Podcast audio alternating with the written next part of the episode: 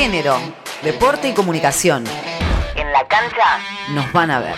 MacFood y una nueva acción hacia la igualdad. El Club Social y Deportivo Defensa y Justicia fue sede de la primera reunión del 2022 de MacFood, mujeres asociadas a clubes del fútbol argentino, en la que participaron representantes de las instituciones de las diferentes categorías. Marisa Pérez, presidenta de la Asociación Civil, comparte más detalles. MacFood es una asociación civil integrada por mujeres dirigentes, directivas, socias e hinchas de clubes de fútbol que busca que haya más mujeres dirigentes en las instituciones deportivas, que las apoya, las incentiva y las capacita para lograr estos objetivos, que trabaja con, fuertemente con el tema de, las reformas de los cupos en las instituciones deportivas y con que se haga cumplir la Ley Nacional del Deporte en su artículo 20 bis, que habla sobre el cupo femenino y el de los jóvenes también. La jornada en Defensa y Justicia fue muy productiva. Eh, hicimos un balance de estos primeros tres meses de, año y de, de gestión de la asociación. Tuvimos una charla con los referentes de la Defensoría, niños, niñas, adolescentes de la Nación, con la cual logramos llevar a través de una serie de reuniones que hemos tenido con ellos, capacitaciones a las instituciones deportivas. También este, estuvimos reunidos con la vicepresidenta segunda, Verónica Lamberto, de la Confederación Argentina del Deporte. Con ella estuvimos planificando todo lo que tiene que ver con el denominado deporte sostenible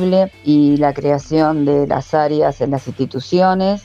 Barcelona femenino y un nuevo récord. 91.648 espectadores asistieron al Camp Nou para el partido entre Barcelona femenino de fútbol y Wolfsburgo por las semifinales de la Champions League y logró así un nuevo récord de asistencia histórica en un encuentro de fútbol femenino. El resultado final fue 5 a 1 a favor de las locales primer carnet no binario en el fútbol argentino. Naimí Cirelli nació en Liniers, creció en Versalles y su vida siempre estuvo vinculada a Vélez Arfiel. Hace unos días recibió la credencial del club del cual es hincha de los 31 años, se convirtió en la primera persona no binaria en tener un carnet de socio que refleja su identidad de género autopercibida.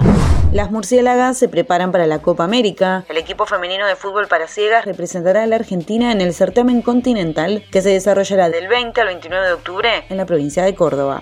Las selecciones femeninas U17 y U19 concentran en San Luis. Tras un acuerdo entre la Federación del Voleibol Argentino, FEBA, y la Secretaría de Deportes de San Luis, 32 jugadoras entrenan en la ciudad de Villa Mercedes. Además, se suman los entrenamientos de la U21 que practican el CENAR con 20 jugadoras. De esta manera son 52 las deportistas que se preparan para defender la celeste y blanca al mismo tiempo. Informó Yamila Castillo Martínez.